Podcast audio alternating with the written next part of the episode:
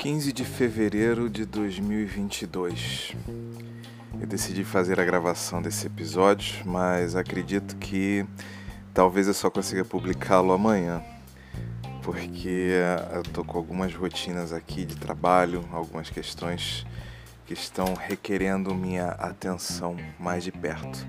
Mas eu não queria deixar de fazer esse registro sobre essa reflexão tão interessante que o Bira nos passou no texto de número 46, que foi enviado na segunda-feira. Ele diz assim: A maior dignidade do amor está em podermos amar saudavelmente. O amor é ativo, ele traz o bem como algo visível. O amor cura, transforma. E eu acho que talvez esse seja o nosso grande movimento, nosso movimento constante. Estarmos em busca desta mobilização para nos sentirmos bem, para nos sentirmos saudáveis e plenos. Aprender a amar com todo o nosso potencial é talvez um dos maiores desafios. Como conciliar estes amores talvez seja outro grande desafio.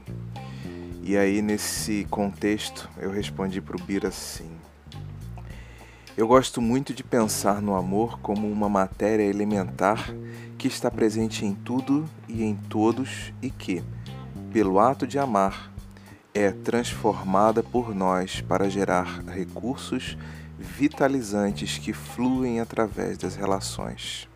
É como se tivéssemos uma necessidade irresistível de amar para nos mantermos ativos, conectados e plenos. Quando não amamos em todo o nosso potencial, adoecemos. Desta forma, o antídoto natural para os males que nos desgastam é o amor fluindo através das relações. Damos e recebemos amor e estabelecemos um fluxo constante que nos alimenta, que nos cura e que nos sustenta.